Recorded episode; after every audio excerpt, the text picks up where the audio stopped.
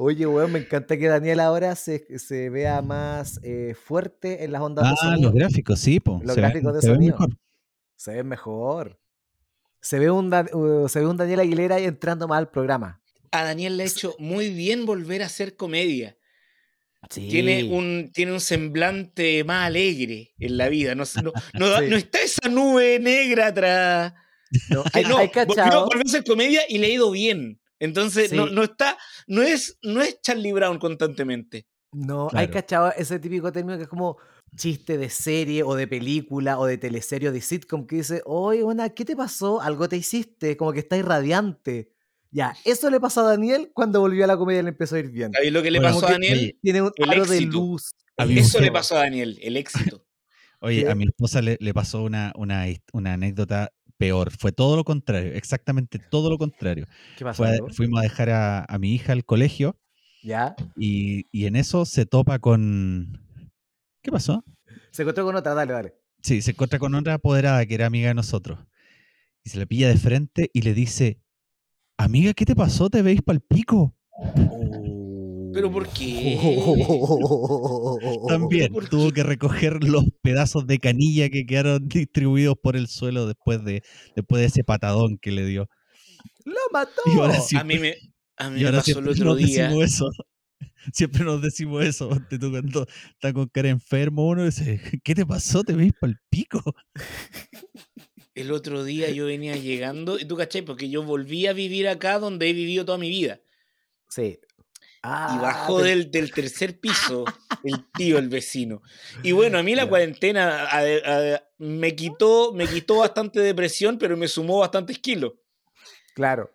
Eh, y voy entrando y me dice, hola, ¿cómo estáis? Y el primer comentario, uy, estáis guatón. ¿Qué pasa con los comentarios de Y yo le digo, y yo le digo hacia el caballero, como que me, me descolocó, ¿cachai? Entonces fue como. Y como que empecé a darle explicaciones. Así como, bueno, sí, es que la cuarentena. Entonces, y me mira y por me dice, está ahí.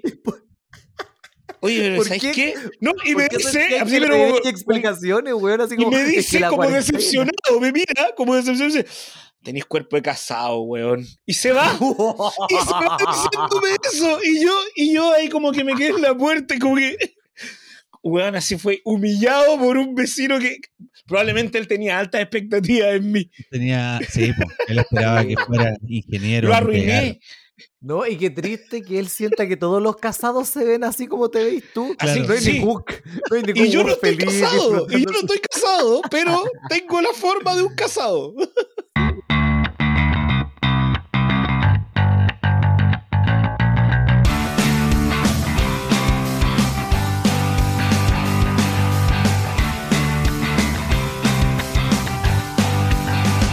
Damas y caballeros, bienvenidos a un nuevo capítulo de tu podcast favorito de debates de la nación latinoamericana llamada Chile. Esto se llama Debatos y...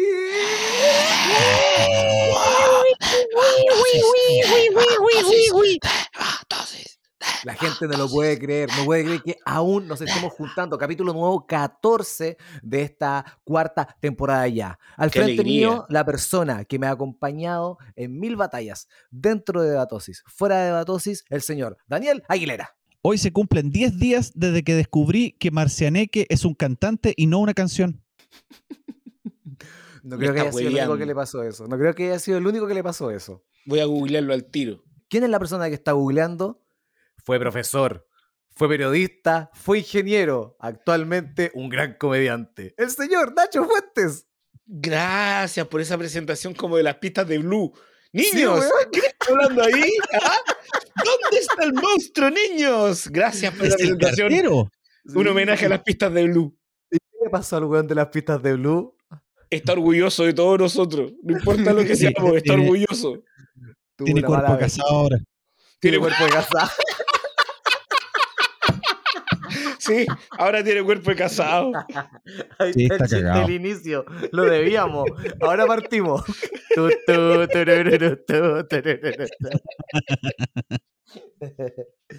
Ya muchachos, ¿cómo están? Semanas sin grabar. ¿Cómo han estado estas semanas? Cuéntenos sus novedades. Nachito está actuando harto. Daniel también está volviendo a los escenarios.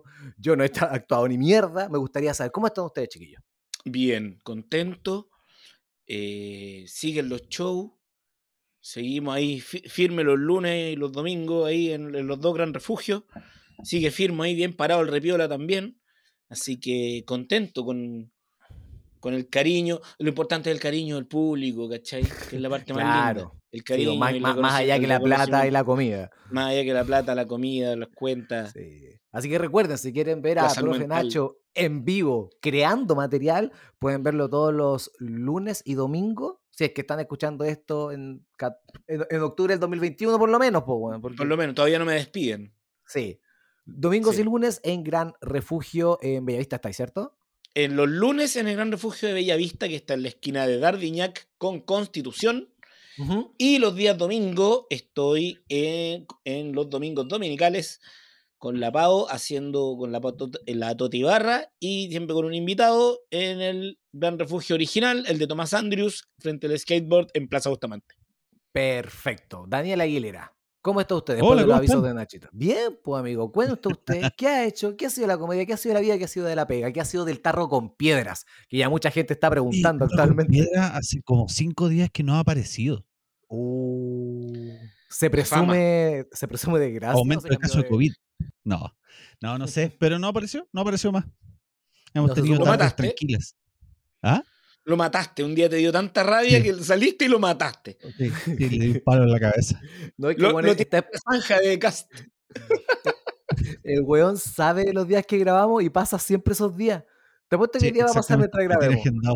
De hecho, pero sabes que hace tanto tiempo que, que no lo veo que capaz que lo vea, que cuando vuelva a aparecer me va a alegrar la tarde. De más, de más. Y ahí nos avisáis y le ponemos pausa y usted va a comprar. ¿Y lleva pan amasado todo el, todo el año o tarro con piedras va cambiando? No sé, en verano te lleva sandías, por ejemplo. ¿Cachai? Eh, hay Como la carpa de. Es como la carpa temporal Home Center, que en verano son piscina, en invierno son estufa, Claro, claro, en marzo son muebles, así ya. El, en noviembre aparece, en noviembre vende filtros de piscina. Claro, pues y en septiembre, para fiestas patrias. En diciembre vende árbol de Pascua, Claro, eso es. Adornos navideños. adorno navideño y pesebre. Claro. Oigan, amigos, ya que entramos en, en zona, ya que entramos en onda, ¿están listos para debatir? Pero por supuesto que no, pues hombre, si a eso vinimos. Así se Me juega, sin estar debatar. listo. Y hoy vuelve un clásico que hace ya más de un año creo que no lo hacemos. Los años Kumas. De- ah, ¿no? Perdón, No, perdón, amigo. Como en la temporada 1 y en la temporada 2 lo hicimos, la temporada 3 no lo hicimos porque era solo con invitados, así que hoy día vuelve el especial microdebates de Debatosi. Ah, bien. Los microdebates que hace el Yuyo. Damas y caballeros, como, como a Daniel, ¿iba a decir algo? Sí, que yo pensé que teníamos que contestar preguntas personales tuyas, pero veo que no. Era otra sección antigua. No, esa era otra sección. Eh, Para la gente que nos está escuchando a- en esta temporada, los microdebates eran algo que ocupamos en las primeras temporadas de Debatosi, donde teníamos microdebates y debates principales. Los microdebates eran debates, como bien lo dice la palabra, más cortitos, máximo tres minutos, donde las personas, lógicamente, bajo la misma premisa de los debates principales, por decirlo de alguna manera, tenían que defender y atacar su posición, pero en menos tiempo. Pero vamos a mezclar juegos con debates. Tengo seis debates y seis juegos. Y cada uno representa a un número de un candidato presidencial. Doble wow.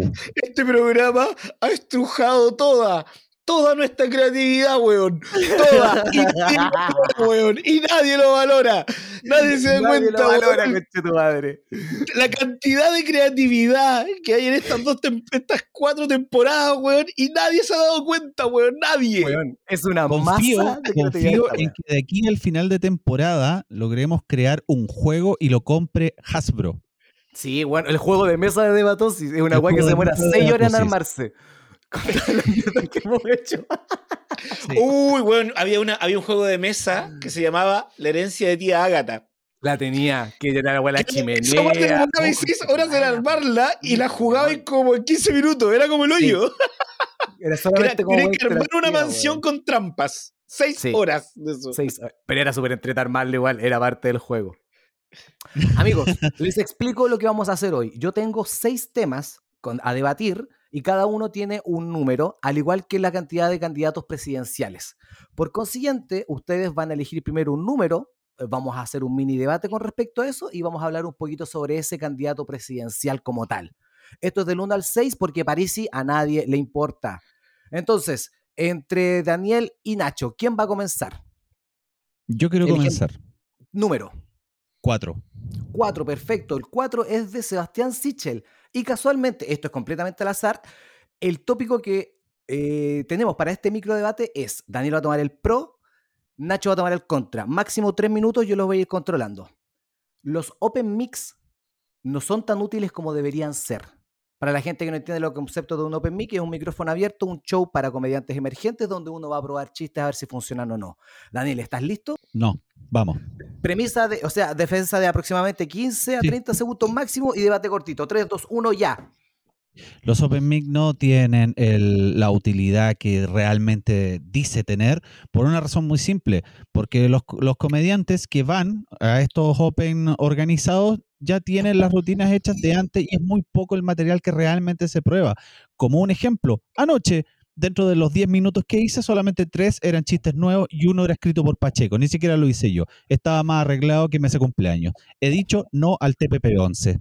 Nacho, El Open Mic es una instancia en que, hay una democratización de la comedia, donde comediantes nuevos se pueden presentar con comediantes que llevan ya un tiempo.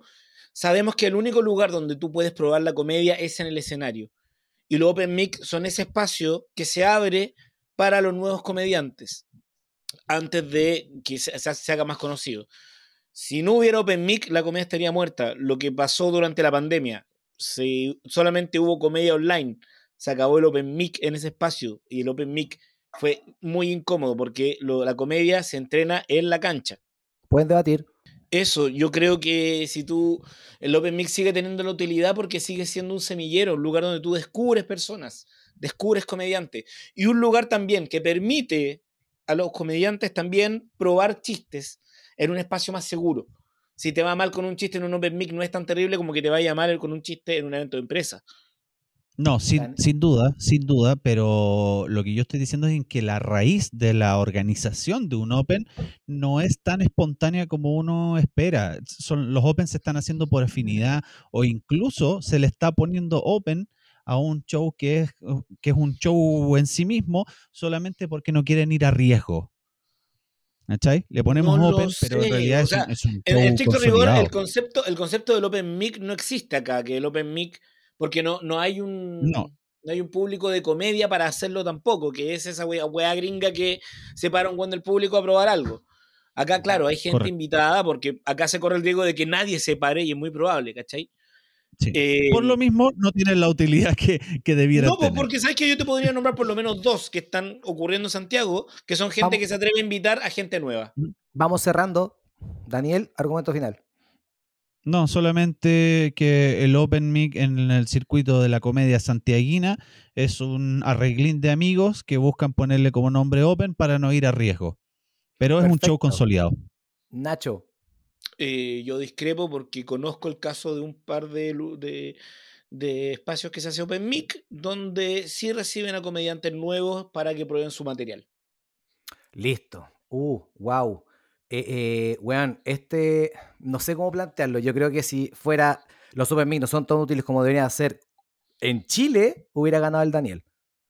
Porque es muy real que muchos shows son entre amigos, por lo menos acá en Chile, y es una weá que es una lástima y que bueno que de a poquito se esté acabando, ¿cachai? Y como bien dice el Nacho, existen shows ahora donde sí están funcionando las weas, ¿cachai? Como el mismo show que de repente hace el Nacho, o las weas que nosotros hacíamos acá en Viña donde se subía gente del público.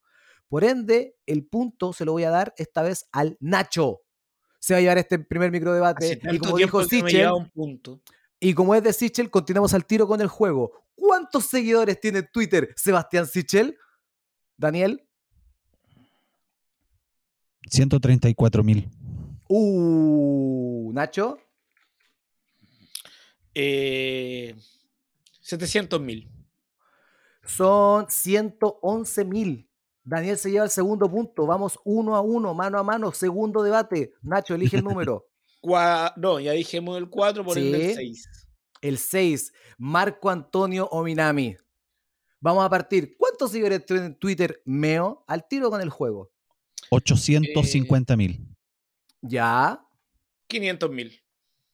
Daniel apunta porque tiene 717 mil en Twitter. Mira, qué buen hombre de redes sociales. No, es que es mucho más viejo. Entonces, la premisa que le toca al Nacho es: los Pandora Papers dañaron la imagen de Chayanne en redes sociales. Esto debido a la noticia de que había muchos famosos cantantes involucrados en esta supuesta. eh, il- il- il- no, realmente ilegalidad, no sé. No- nunca leí los papers, no sé qué onda con Chayanne, pero sé que el weón dejó la cagada y que hay mucha gente Está- enojada. Está muy ocupado pagando impuestos. po. Por Esa es la weá. Solo sé que hay gente enojada y que lo escribieron la- las cantantes del grupo Pandora, por eso se llama así. Exacto. Nacho, va con el pro. En 3, 2, 1, ya.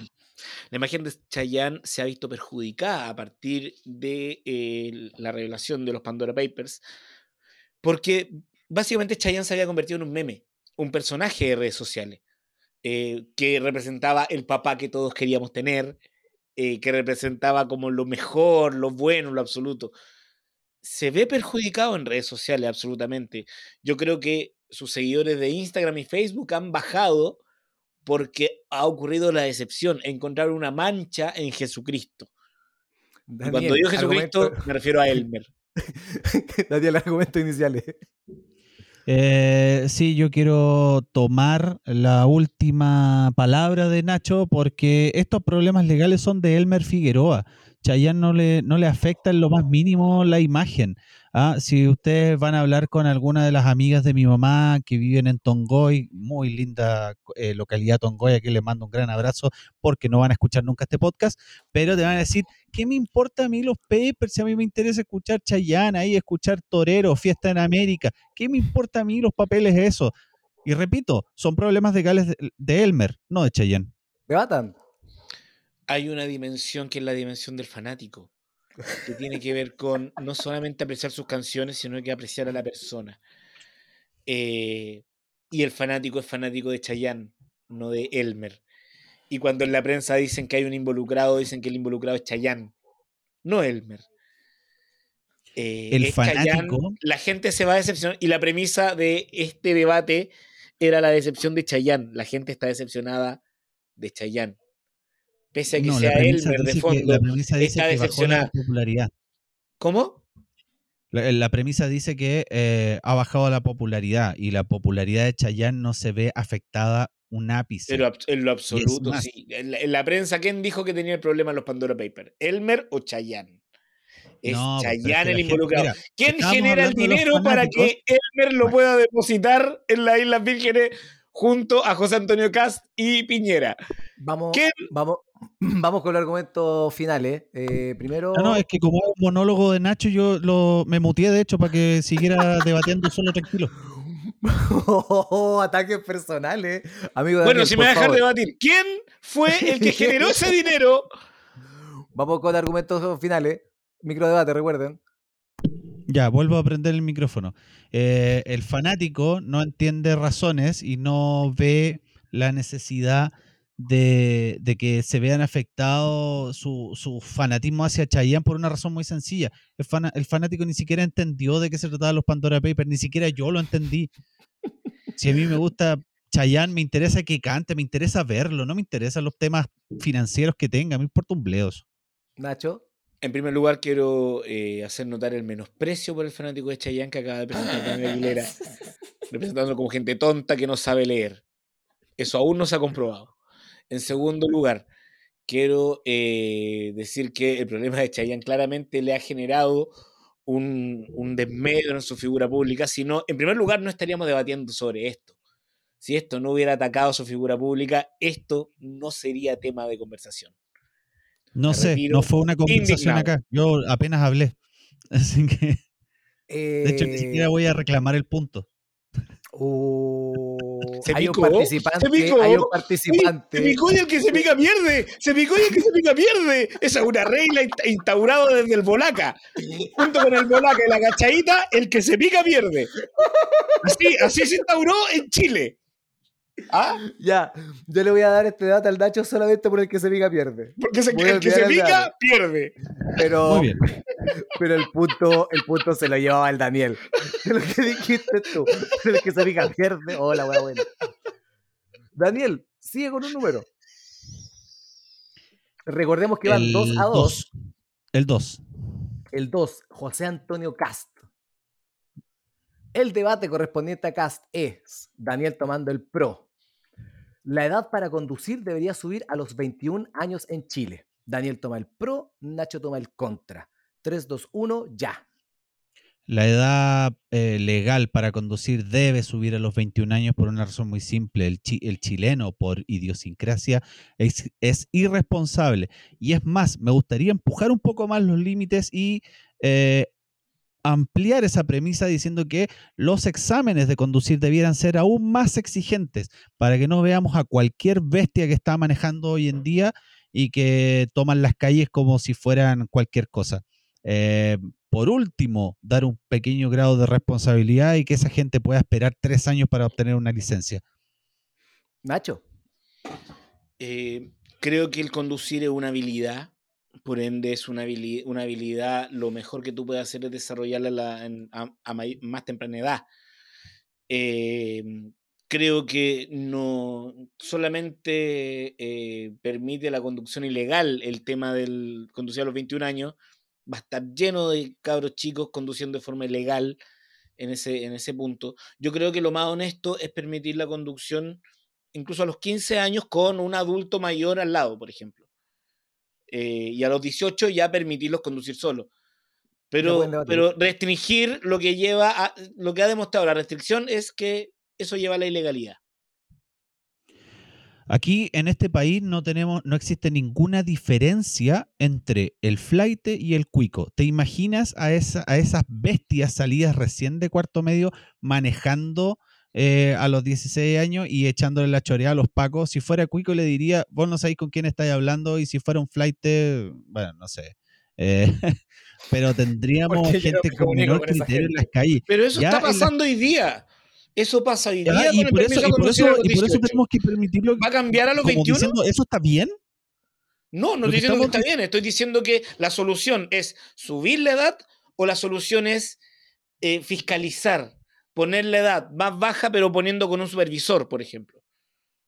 Eh, ¿cuál, es, cuál, es, o sea, ¿Cuál es la solución? ¿Restringimos más o fiscalizamos más No, o acompañamos más? ¿Cuál es la que, solución? eh, ¿O educamos a los más? ¿Cuál es la 21 años, solución?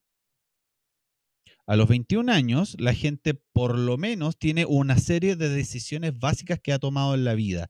Eh, ya, ya se equivocó de carrera, ya la cambió, ¿cachai? Ya, eh, ya dejó de estudiar eh, carreras artísticas y se dedicó a estudiar algo más serio, alguna ingeniería, qué sé yo. Perfectamente a los 21 años puede tener la responsabilidad para subirse a un auto, entender el significado de, andar por la calle con un arma cargada, en- especialmente en este país que los conductores dejan harto que desear, eh, me parece que le daría un poquito más de seriedad y eh, quiero ampliar la premisa eh, pidiendo que no solamente se aumente la edad de conducir, sino que también eh, sean más exigentes los exámenes.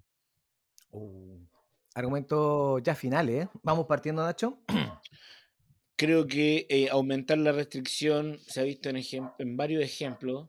eh, lo que hace aumenta el proceso de lo mismo, pero en materia ilegal. Yo creo que ya hay bastante ilegalidad, ya hay gente que, que mucha gente, mucho cabro chico que circula por la calle sin licencia. Eh, ponerlo a los 21 años no va a cambiar eso. Lo que sí se puede hacer es fiscalizar más y permitir que haya más acompañamiento. Esto se cambia con educación, esto no se cambia con más restricción. Perfecto. Daniel, ¿algún comentario final? No te di espacio para tu argumento final. Yo te voy a quedar con lo que dijiste. Eh, no, no, me quedo con lo, con lo que dije. Eh, a los 21 años eh, tenemos simplemente personas más serias al volante. Perfecto. Em, el punto del debate se lo lleva Daniel, pero yo estoy mucho más de acuerdo con lo que dijo el Nacho, pero siento que no lo defendió de mejor manera. Siento que Daniel defendió mejor su punto. A pesar de que yo personalmente comparto más la visión del Nacho. Creo que, que súper buena esa opción. De hecho, creo que se hace en Estados Unidos como que desde los 17 hasta los 20 y tantos tienes que conducir con un adulto al lado si te fiscalizan los pacos, ¿cachai? o no me acuerdo si era de 17 a 18 por el estado, pero aparte por una weá de, de descongestionar el campo automotriz, pues weón. Imagínate, mm, yo creo que si tenéis gente manejando de los 21 para adelante, por lo menos vaya a descongestionar, aunque sea un 10-15% del campo automotriz, porque no van a haber tantos buenos que puedan manejar, pues, ¿cachai? Yo discrepo. Oye, le vamos a poner un poco de pausa. Estábamos a full, a full, a full. Primera partecita de, de los microdebates. ¿Qué tal? ¿También? ¿También con el timing, con el tiempo y todo? Sí, sí, a mí me parece ¿Sí? bien. Deberíamos juntarnos a grabar presencial. ¿O debería ser un podcast solamente por internet, amigos? No, no Deberíamos sé. hacer un show en vivo. ¿Le gustaría que hiciéramos un show en vivo? A la gente que nos escucha Le ponemos debatosis. Se llamaría debatosis en vivo y cada uno hace los mismos 15 minutos de siempre. Oigan, muchachos, habíamos quedado en la eh, en el debate de los 21 que era de José Antonio Cast. Sí, la correcto. pregunta, el juego de Cast es, obviamente, ¿cuántos seguidores tiene en Twitter? ¿Quién contestó la última? Primero, Daniel, Daniel. contestó entonces yo voy a decir que son 21 mil. 21 mil seguidores en Twitter, según Nacho para José Antonio Cast. Y Yo digo que son 350 mil, dentro de los cuales 208 mil son solo bots. Y estaba más cercano porque son 438 mil seguidores. Conche tu madre. No, con- la concha de la madre de él. Definitivamente. Qué locura, ese- qué locura la popularidad de este weón. Es palpico. Es Sí. palpico. Y Así no, que, amigos, si usted está siguiendo en Twitter a José Antonio Cast y nos está escuchando por Spotify, ve que hay un- al lado un botón que dice seguir y lo tienes marcado, desmárcalo. porque Desmárcalo. no queremos Y ese público. búscame en Twitter, arroba, no me llamo Dani y bloqueame. No, que, no me interesa ver tu mierda. Me encanta, me encanta. ¿Quién había Qué elegido el poco, número qué poco inclusivo, así hay que respetar No. todas las opiniones. No, respeto Hitler solo opinión. necesitaba un abrazo. Y un buen bigote. Solo tuvo el bigote. Claro, nadie entendió su bigote. Él quería instaurar un look y se burlaron de él. ¿Qué esperaba? Así es. ¿A quién le toca elegir número? El Nacho elige ahora. El uno. El 1. Boric. Y la premisa de Boric. Daniel eh, veamos al tiro, veamos al tiro eh, el juego de Twitter mejor. ¿Cuántos seguidores tiene eh, Gabriel Boric, amigo Nacho? No, tú, eh, ¿Qué Daniel responde Boric? primero ahora. ¿Cuántos seguidores tiene en Twitter? ¿En ¿Twitter o Eh, en o Instagram? En Twitter, siempre ha sido Twitter. Ah, por eso he Twitter- estado perdiendo. tiene 430 mil. Nacho. Tiene 500 mil. Tiene 970 mil. No. Está cerca del millón. Por consiguiente, Nacho se gana este puntito y vamos 4-3 en este desafío. Y el debate es Nacho tomando el pro. ¿Puedo decir una cosa que yo conocí en persona a Gabriel Boric? ¿Ya? Pero ahora tenéis que ir a pausa. Tenéis que ponerlo en pausa. Oye, pero es verdad que en ese, en ese carrete Gabriel Valdés hizo lo que dijiste. Ya, pues, güey, que quiero dejar un ¿Dónde Gabriel. Valdés? Quiero dejar un silencio. Espera. Se agarró a combos con Sergio Díez en el patio. Con Mario Palestro, que era boxeador. Sí, Mario Palestro, weón, estaba ahí. Y Soledad Alvear, amigo. ¿En qué estaba ahí? Eso Alentando fue- Bulla. Eso fue cuando estaban Soledad votando la ley. Eso fue. Sí, los separaba. Decía, no peleen, no peleen. Oh, tremenda historia que no. Lamentablemente el no acaba internet, el- el internet justo se cayó y no lo pudimos grabar. No pero quedó es. grabada, qué lata, weón. Y mira, de lo que nos estamos riendo. Nacho está con el pro, Daniel está con el contra. La premisa es: un político debe ser divertido. Nacho toma el pro, Daniel toma el contra. 3, 2, 1, ya. Un político debe ser divertido porque hoy por hoy nadie lee.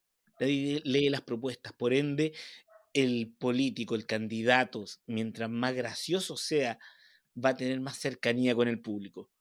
Por ende, mientras no, no sea un, un payaso, sino que sea una persona con sentido del humor, eh, va a lograr llegar mucho más lejos. Pensemos en Meo, que es una persona que devuelve con mucho humor muy rápidamente. Por eso él está donde está y sigue de candidato. Porque cuando una por vez salga electo va a perder el sentido del humor.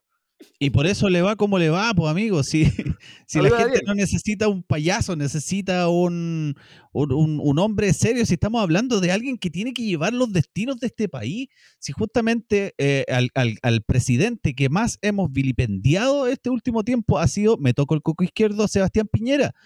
Justamente porque él está ahí con la cosa de las piñericosas, nada, que tiene esa cosa simpaticona. Ándate la concha de tu madre, no es chistoso, pero perdón, él no es chistoso. Él no es chistoso.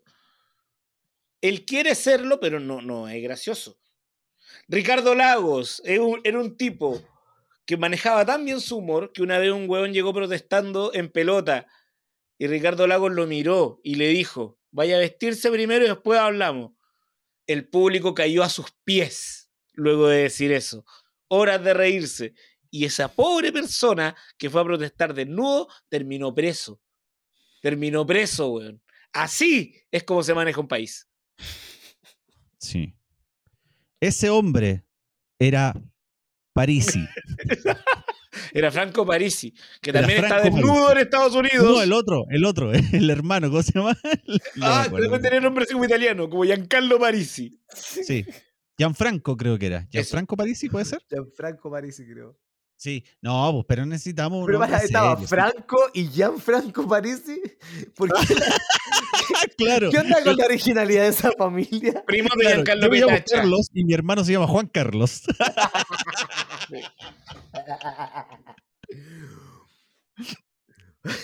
Eh, ¿Ya seguimos? ¿Argumentos Ah, sí, finales? Argumentos finales, ya sí, perdón. te- Hay que ser divertido porque es la forma de llegar a la gente, de ser ameno. Eh, quedó demostrado con Howe. Un- una persona sin sentido del humor eh, difícilmente llega al corazón de la ciudadanía. Daniel. Eh, a Jadwe lo vota- mucha gente lo fue a votar en contra porque le tenía miedo al fantasma del comunismo. Por lo tanto, la gente se puso seria. Y lo que necesitamos es un hombre serio porque estamos hablando de los destinos de nuestro país. Para gente entretenida está la tele, la radio, internet, los memes, Twitch. Pero para la presidencia de la República necesitamos un hombre Muy serio. entretenido. Listo. Cerramos este micro debate. Este punto se lo va a llevar Ignacio también. Creo que presentó mejor su, su idea. Y, y- ¿Cómo se dice el- cuando el uno dato- gana? El dato ¿Cómo decir- histórico. No, vamos 4 a 4 Ah, ya. en relación a puntos. Así que aquí nadie. ¿Nadie se ha puesto de pie? nadie se ha puesto de ti. Estamos en un empate técnico. Ok. Y nos quedan dos candidatos. Y elige. ¿Quién elige ahora? Daniel Elige Aguilera. Daniel Aguilera. Tenemos el número 3 y el número 5. Vamos por el 5. 5. Artés. Wow. El señor Artés. Vamos con el Twitter. ¿Cuántos seguidores tiene el señor Artés, señor Daniel? No, tiene que ir Nacho primero. Nacho, perdón. Artés en Twitter debe tener eh, 100.000 seguidores. Opa. 100 mil. ¿Y Daniel? A ver, si Boric tiene 800 mil, Artés tiene 47 mil. Punto para Daniel porque Artés tiene 13 mil seguidores. Es el, Chiquitito. es el que menos seguidores tiene de, de- El de- Marxita. Es que no creen esta- La cuenta de Twitter del Marxista no tiene.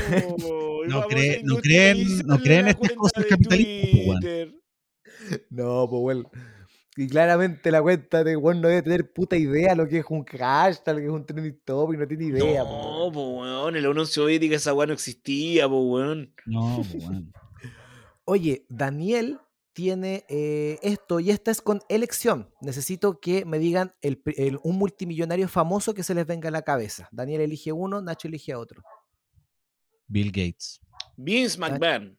Perfecto. Entonces, eh, Nacho va a defender de que Vince McMahon es el mejor millonario del mundo. Y por otro lado, Daniel va a decir que Bill Gates es el mejor millonario del mundo. Comienza eh, Daniel, 3, 2, 1, ya. Bill Gates es el mejor millonario de toda la historia de la humanidad por una cosa muy simple. La globalización, este fenómeno que nos permite admirar a personas incluso como Vince McMahon, no habría sido posible sin los computadores. ¡Oh! Esa fue la teclera mía. Sin Bill Gates no habría computadores, sin computadores no hay internet, sin internet no hay globalización y sin globalización no sabríamos qué carajo está haciendo Vince McMahon. Nacho, argumento inicial. Creo que Vince McMahon es el mejor millonario porque es el, un millonario que maneja las comunicaciones. Es un millonario que más allá de trabajar en el entretenimiento, lo que es capaz de hacer, por ejemplo, es de levantar un presidente en Estados Unidos.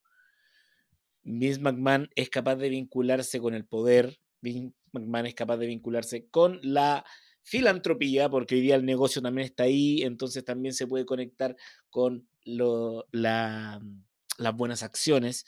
Vince McMahon hoy día es el, multimillonario más completo en términos de vínculos y en términos de poder lograr cosas. Perfecto. Paréntesis, para la gente que no sepa, Vince McMahon es el actual dueño de la WWE, también conocida como WWF, empresa de lucha libre a nivel mundial. A debatir. Em, bueno, me interesa mucho esto que digas que es un, que es un millonario completo, pero si revisamos eh, a grandes rasgos cuál eh, hablaste en un momento de la filantropía. Eh, Bill Gates lo que está haciendo es que está eh, permitiendo que muchas aldeas pobres en África puedan tener acceso al agua potable. Los aportes filantrópicos de Vince McMahon son incomprobables. Eh, pero necesitaríamos... No, son absolutamente comprobables porque son, en primer lugar, son publicitarios y en segundo lugar, o sea, durante todo el mes de octubre están con una corporación del cáncer de mama y, la y está el logo pegado al mismo al, a la misma altura que el título del show. Ah, y le dijo a sus eh, diseñadores, hagan esto, hagan este cartel grande, abre tu computador y, y, diseñamelo para después quedar implementado. Y después miró al cielo y suspiró. Ah, ¿Quién habrá inventado estas maravillas llamadas computadores? No, no, no, no, no, no. Me refiero, me refiero, me refiero a cómo funciona el negocio, perdón. Pero tú no sabías el nivel de exposición que logran, además de la ayuda económica, ¿cachai? De repente hay shows, por ejemplo, que están destinados exclusivamente para financiar estas cosas, como Make a Witch, como Susan, Susan Boyle. Susan Boyle es la que cantaba, ¿no? Bueno, la, la, del cáncer. Pedro Ruminot. Eso.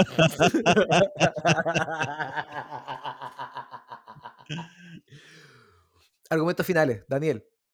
Em, eh, es, es, realmente difícil de, de, poder dimensionar todo lo que ha dado Bill Gates o, entre paréntesis, el mejor millonario de la historia, porque nos ha dejado un maravilloso legado que es los computadores, los mismos computadores que permiten que nosotros tres estemos conectados. En cambio, el otro señor que ha dejado como legado hombres semidesnudos, sudorosos, forcejeando entre ellos. Nacho. Minimizar el aporte de Vince McMahon al entretenimiento es lo mismo que decir que Bill Gates lo único que ha entregado es un software. El aporte de Bill Gates, de Bill McMahon al entretenimiento tiene que ver con cómo él se ha vinculado, repito, a la política, cómo él se ha vinculado a las relaciones internacionales. El loco está haciendo tratos con Arabia Saudita. Eh, tiene que ver con ser un gran millonario porque sabe cómo manejarse como un millonario. Perfecto. Buen debate, rico. El punto se lo lleva a Daniel yo discrepo. porque yo creo que en el argumento inicial y final te derrotó. Pero es que sí, por Juan Bill Gates la McMahon. Sí, pero fue al azar, amigo. Esta es la gracia de este programa. Todo, de hecho, todo los, lo que les ha tocado ha sido al azar. Debía haber dicho Farcas. Como, como esto, por ejemplo, que eh, ¿quién va con el Pro? ¿A quién le toca el número 5? No, Proboste, el 3. A usted le, le toca Janna Proboste. Último debate. Y casualmente mi favorito de todos los que están acá a vuelta. Eh, pero ¿cuántos seguidores tiene en Twitter Jana Proboste? Tiene eh, 450. 450 mil. Ah, te imaginé 450. 200 mil. Punto para el Nacho. Tiene 66 mil. Uh, qué poco. Poquito, poquito, poquito. Oye, qué poco lo leen la democracia cristiana. Oye, son poco netos. Sí, le faltan buenos influencers. Amigos, eh, Nacho va con el pro. Daniel va con el contra. La premisa es, premisa final, debate final de este especial microdebates. Número 3 en la historia de Debatosis. ¡Microdebates! Las tortugas ninjas no tenían para qué usar antifaz. Daniel toma el contra. Es mi debate favorito en mucho tiempo. La tortuga ninja no tenía para qué usar antifaz. Nacho va a tomar el pro y Daniel va a tomar el contra. Tres. ¿Estamos listos? Yo estoy, yo, yo estoy listo. 3, 2, 1, ya. Las tortugas ninjas no tenían que usar antifaz. Era un aspecto decorativo. Porque incluso para diferenciarlos en su cinturón, en la hebilla estaba la letra de su nombre. Por ende, el tema de los colores para diferenciarlos puedes diferenciar o por su arma, o por su tono de voz, o por la letra que tenía en su hebilla. El color era solamente decorativo y como decoración podía ser excluido. Daniel, argumentos iniciales. Difíciles argumentos iniciales. Oh, terrible, terrible. Sí, amigo, sí. sí. te juro que fue al azar que tocó esto al final y te tocó a ti. Te juro que fue al azar. Pero, Pero es que esto no tiene... vamos, vamos, vamos que se puede, lo damos vuelta. Mira, eh, yo creo que finalmente estamos hablando de justicieros pero que son jóvenes, ellos son jóvenes y, eh, y si bien las enseñanzas del maestro Splinter decía que ellos debían actuar en la clandestinidad, eh, son jóvenes que están expuestos a un montón de estímulos, como cualquier joven del planeta, y ellos finalmente eh, van a querer salir de, ese, de esa clandestinidad y hacerse conocidos, hacerse famosos. Ellos también van a querer eh, obtener fama y fortuna y eso requiere también que la gente los distinga rápidamente para que puedan elegir su favorito, no necesariamente con la vía del, del cinturón. Pueden debatir. Perdón, tú me dices que estás buscando exposición gente que vive bajo la alcantarilla, amigo. ¿Qué clase de exposición está buscando? Gente que vive escondida. Mientras menos se vean. El pañuelo es una pésima idea. Es como que anduvieran con chaleco reflectante. Ya, pues, pero es que si, amigo, si tú vivieras ahí en una, en una alcantarilla, ¿no te gustaría vivir en un, en, una, no sé, en un departamento más bonito, más encachado? Por último, estamos combatiendo el crimen y vamos a estar viviendo en una alcantarilla. Pero son mutantes, son mutantes, los humanos los van a hacer picos y los pillan, loco. no olvidemos que además de adolescentes son mutantes. Pero y, ya con los X-Men ya sabemos qué le pasa a los mutantes. Pero es que Está hablando de cultura general. Eso es otro multiverso, si ellos no viven en el universo de los X-Men. Pero aquí, igual Oye, perdón, no sabíamos que vivían en el mismo universo de los Power Rangers hasta que los vimos encontrarse. ¿Quién te dice que no viven en el mismo universo de los X-Men? Bueno, pero es que si no lo habéis visto es porque todavía no existe. Y vámonos a ese dato concreto. Ah, bueno, bueno, bueno, bueno. ¿Ya? Em, Entonces, en este multiverso, en este multiverso, los mutantes son aceptados. En este multiverso los mutantes son aceptados. Por eso Rocoso y Bebop, que eran personas normales que las transformaron en monstruos, tuvieron que irse a, la, a la clandestinidad con Destructor. ¿Por eso? Pero totalmente, ¿qué pasaría si tuvierais un, un ser eh, asqueroso, mitad rinoceronte y mitad hombre que entra al banco? ¿Quién nos va a ayudar? ¿O, queréis llamar a los llamar a los pacos y que lleguen a las tres horas? El Mario Patio Maldonado vive con una mitad de rinoceronte y no tiene ningún problema. Vamos con los argumentos finales, muchachos. Eh, creo que las tortugas niñas no necesitan el pañuelo básicamente porque es un elemento decorativo que distrae de su real labor, que es destrozar, eh, destrozar ese cerebro culiado raro que se llama Crank y comer pizza. Está bien.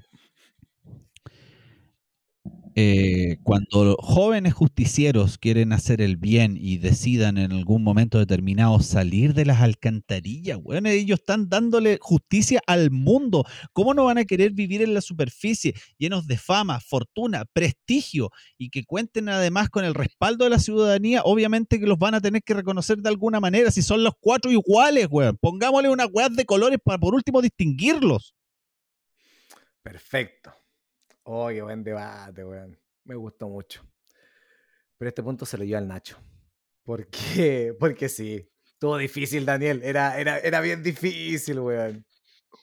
Pensé que te iba a pues, enganchar desde el punto de vista estético. No, no tenía. Sí, no sé. Y que mientras, hablaba el Daniel, yo pensaba también de qué manera podría defenderlo. Pero Desde la necesidad de un adolescente de identificarse.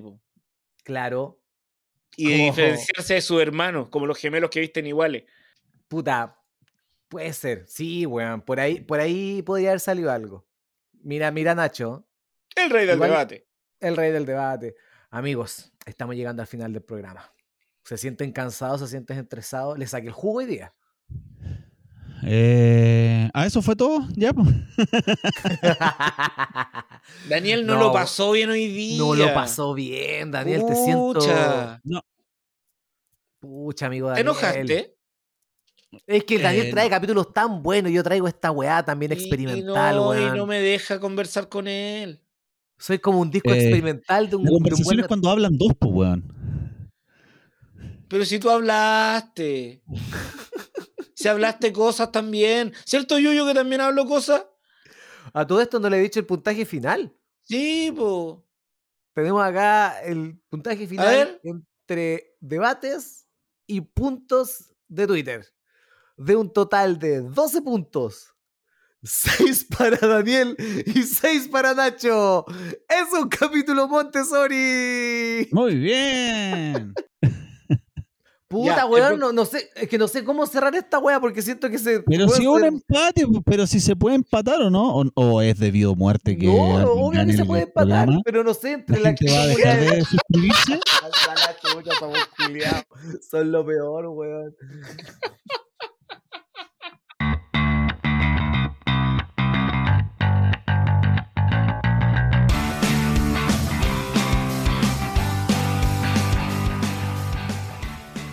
Idea original, podcast The Great Debates. Música www.pensound.com. Las opiniones vertidas en este programa son de exclusiva responsabilidad de quienes las emiten y no representan necesariamente el pensamiento de Debatosis, o en ciertos casos, el pensamiento de los participantes, ya que debido a la naturaleza del programa son obligados a defender aseveraciones que no pueden compartir del todo.